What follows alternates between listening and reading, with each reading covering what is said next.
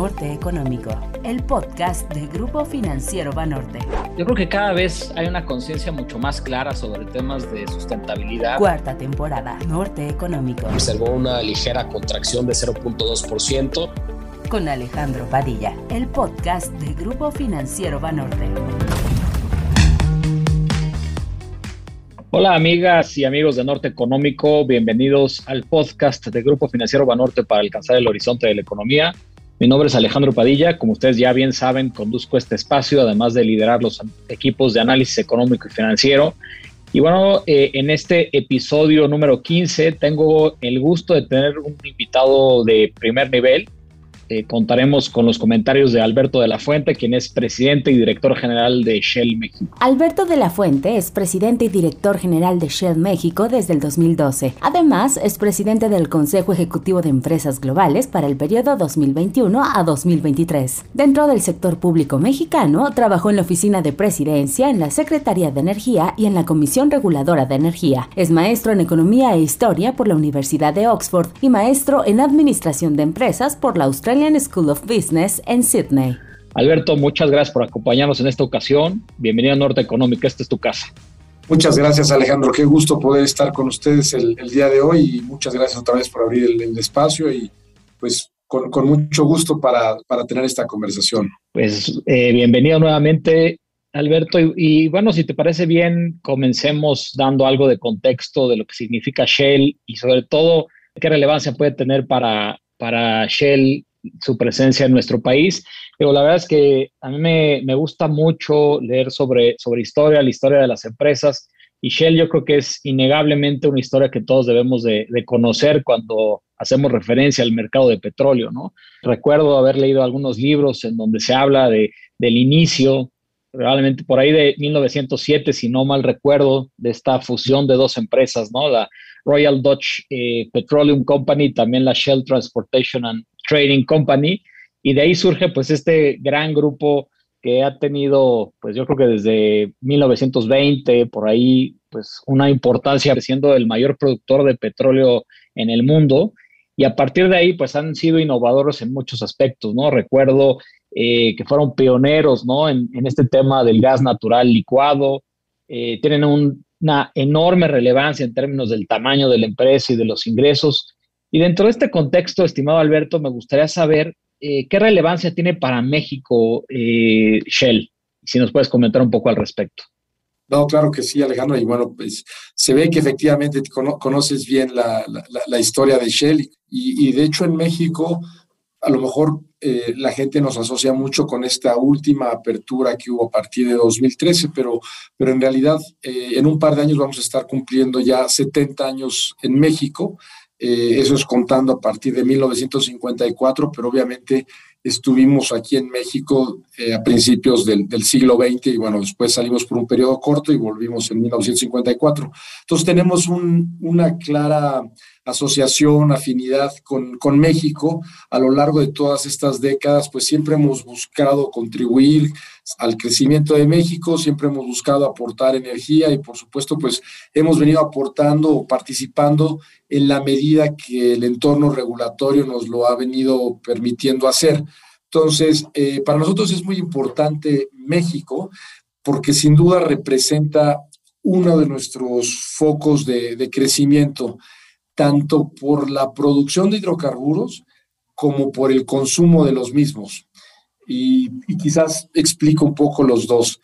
Yo te diría, por el lado de, la demanda, México es un país sin duda importante, una población de 130 millones de habitantes, una clase de media pujante, eh, un, crecimiento importante eh, en si bien el crecimiento económico, pues siempre pudiéramos decir que, que, fuera mayor, pues tenemos una economía importante, una cercanía con los Estados Unidos relevante, sector manufacturero exportador muy importante, etcétera. Entonces, por el lado de la demanda de, de, energía, es, un país que, que, sin duda está, está creciendo, pero también por el lado de la oferta, es un país que, que, es importante. Nosotros hoy en México nos encontramos este, explorando en 10 zonas distintas, nueve en aguas profundas, eh, en aguas someras, Y estos, bueno, obviamente como, como buen negocio de exploración, pues tiene mucho riesgo, pero al día de hoy hemos explorado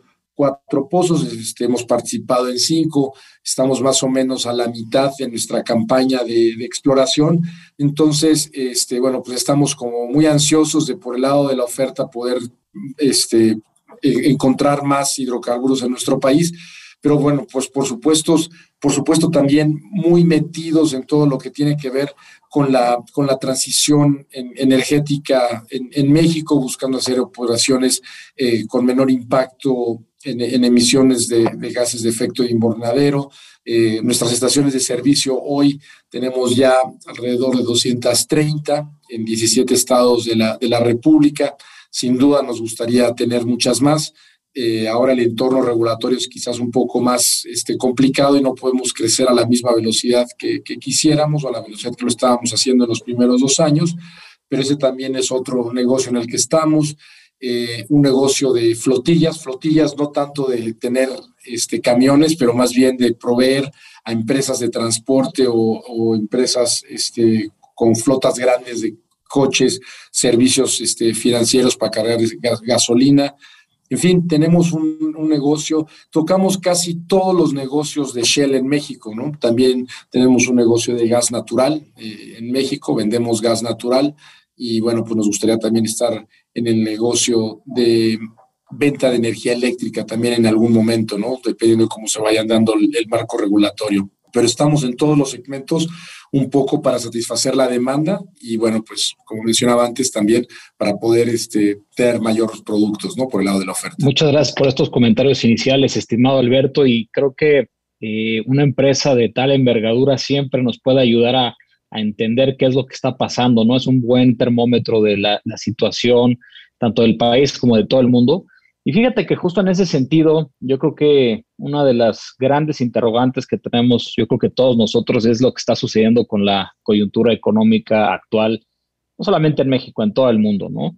Eh, pues ya llevamos poco más de dos años de pandemia, ¿no? Poco a poco estamos tratando de salir de ella, pero pues de repente empiezan a surgir estas noticias eh, desfavorables en China y otra vez vienen otros choques de oferta que afectan la cadena de suministro.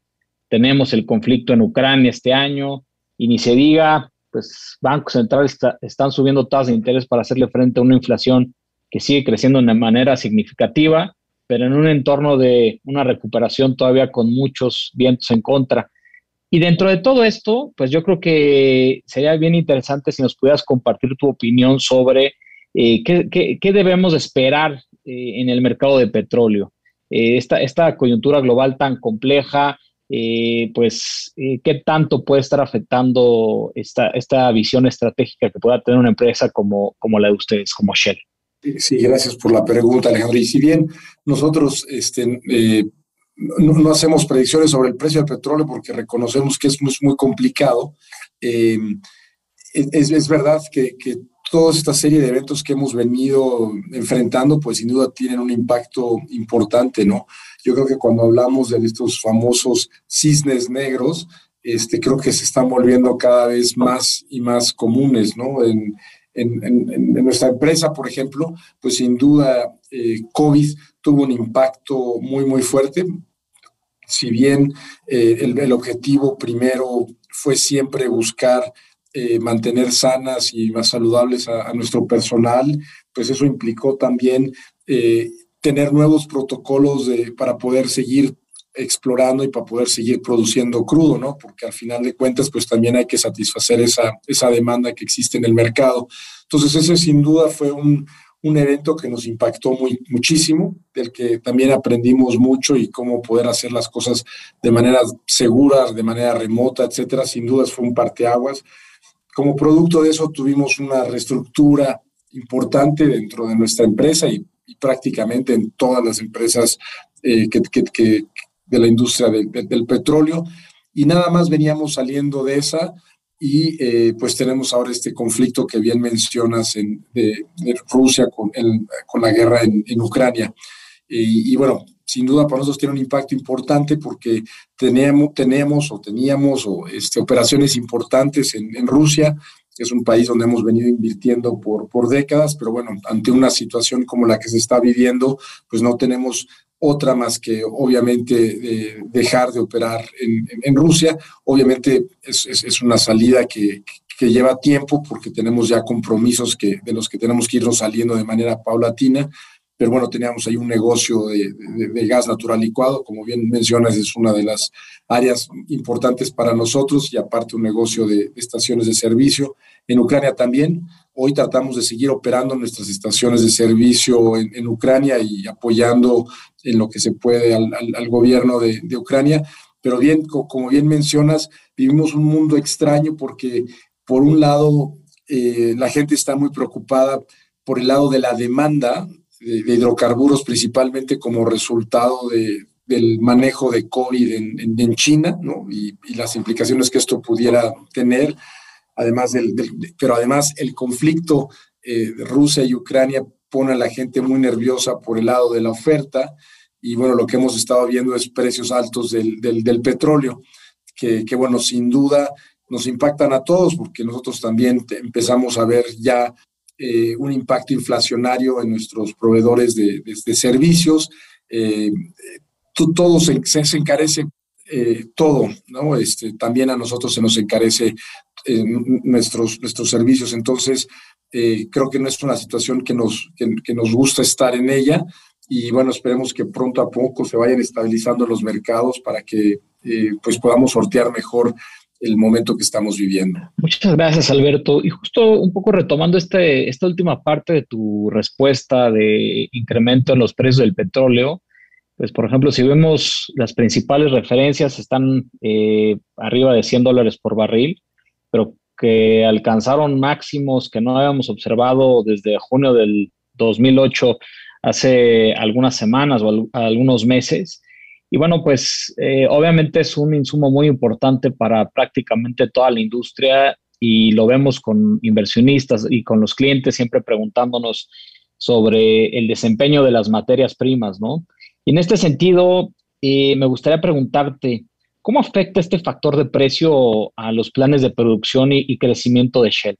Pues mira, sin duda eh, es, es, algo que, que, miramos con, con atención no ha tenido, no tiene un impacto eh, de, fondo en el cómo estamos viendo las cosas, es decir, en términos de, inversiones seguimos siendo cautelosos y eh, en el caso de México, por supuesto, seguimos comprometidos en llevar a cabo la exploración de todos los pozos pues, este, de exploración que, nos comprometimos durante las rondas de, de licitación y bueno, seguimos muy comprometidos con nuestra agenda de transición energética.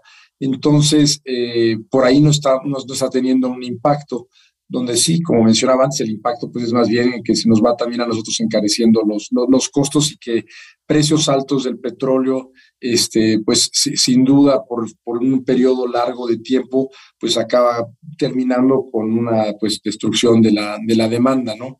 Y bien, como bien mencionas, no solamente es el petróleo, pero también las demás materias primas, ¿no? Y, incluso granos, ¿no? Entonces, se, hay encarecimiento por el lado de los alimentos, por el lado de los fertilizantes, por el lado de los componentes para los vehículos, ¿no? Con algunos de estos este, minerales que también eh, se producen en Rusia, en, Ucrania y en otras partes del mundo. Eh, en fin, es, generalizado, ¿no? No solamente es el, sector de hidrocarburos que es en el que estamos nosotros, pero es de todo el que tiene que ver con materias primas, ¿no? Y creo que por eso es tan difícil contener el, efecto inflacionario. Muchas gracias, estimado Alberto. Y, bueno, eh, esto es un poco en la parte coyuntural, pero pensando un poco más de forma estratégica, de, de más largo plazo, eh, recientemente leí que, Shell está enfocado en una visión a, largo plazo de al menos 50 años.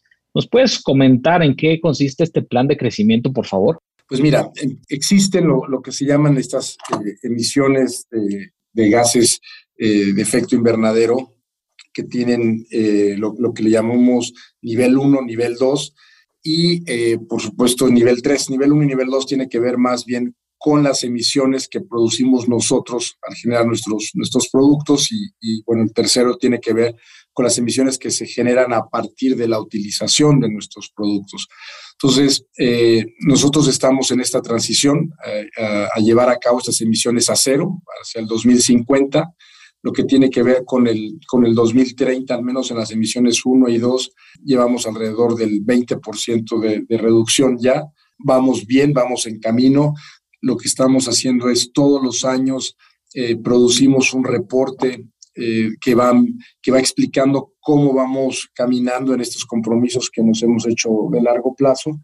Eh, las emisiones de nivel 3, que tiene que ver con, con, las emisiones que generan nuestros productos al ser utilizados, son las que cuestan más trabajo y son las que tenemos que trabajar de cerca con nuestros socios ya que pues lo tenemos que hacer juntos. Me estoy refiriendo a las emisiones que, por ejemplo, emanan de aviones, la industria del cemento, del acero, eh, barcos, estos procesos que requieren muchísima, muchísima energía y que al día de hoy a lo mejor con energía eléctrica, que a su vez pudiera ser producida de, manera por, fuentes renovables, pues aún no es este, posible y que tenemos que invertir todos en, tecnología para lograrlo. Entonces ahí lo que estamos buscando hacer es asociaciones con nuestros clientes principales para juntos ir cambiando, ir evolucionando, ¿no?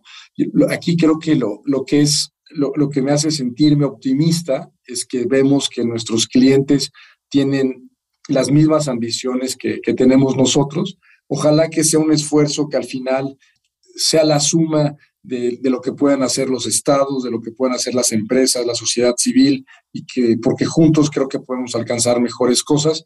Pero lo interesante es que las empresas ya hoy eh, pues vamos caminando en esa dirección. Creo que justamente eventos como el que estamos viviendo hoy con, con incrementos en el precio del petróleo, con incertidumbre política, etcétera, inestabilidad política a nivel mundial, eh, pues hace que la gente se replantee todavía más estos compromisos, ¿no? Entonces, lo que vamos a ver en el caso de Shell, pues es una empresa que poco a poco va a ir en esta transición. Por supuesto, como mencionaba al principio, pues los hidrocarburos se van a ir necesitando, se van a seguir necesitando, eh, pero nosotros buscaremos que en esta matriz energética que ofrecemos, pues cada vez tengamos un componente más grande eh, que, tenga que ver con, con, fuentes renovables, por ejemplo, ¿no?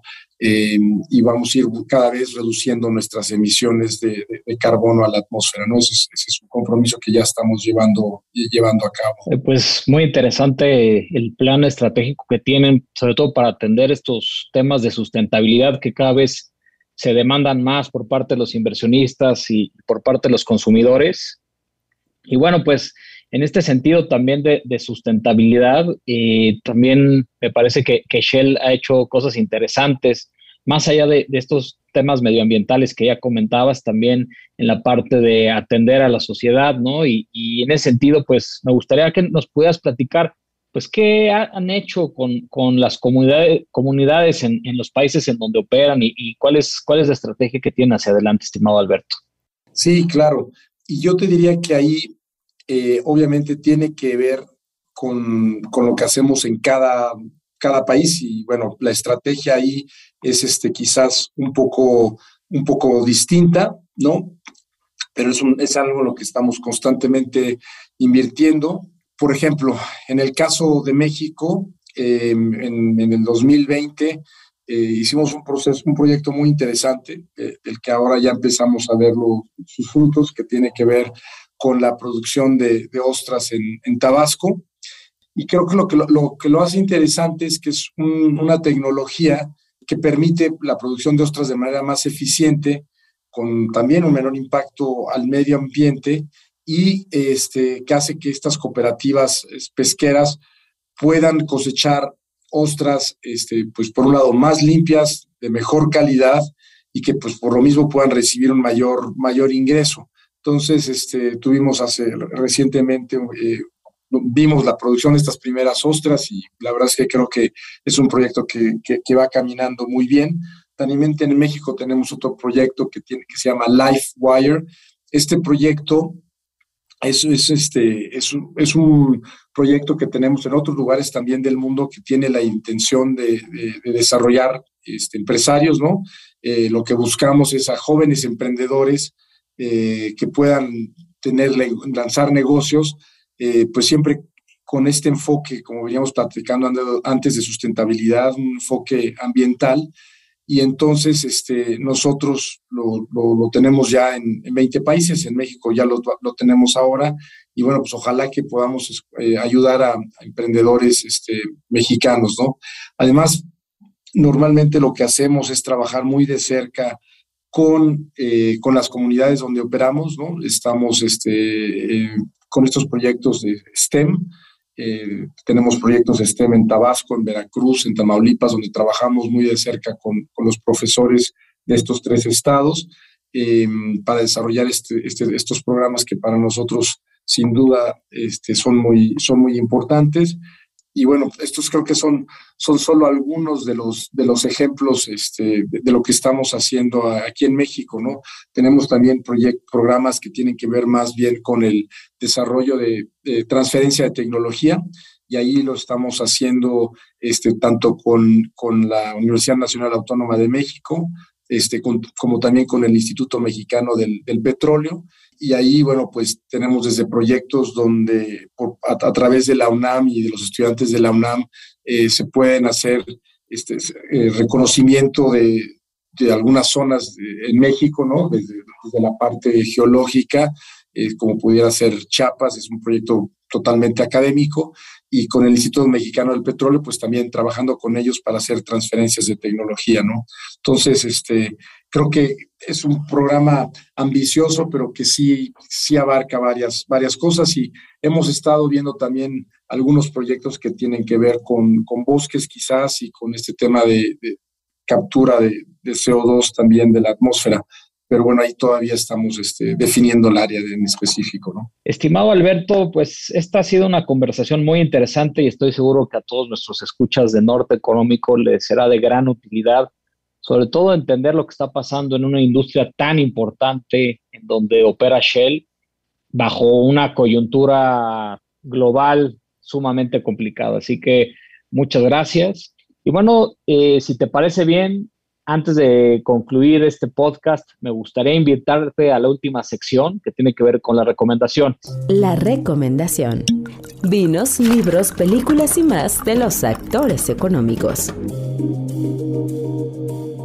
Y en esta sección, comúnmente le preguntamos a, las, a nuestros invitados, ¿no? a las personas que nos acompañan, eh, algo que tenga que ver con aspectos personales, ¿no? para conocerlos mucho mejor. Una recomendación de un libro, de un vino o de cualquier cosa que tú quieras hacer.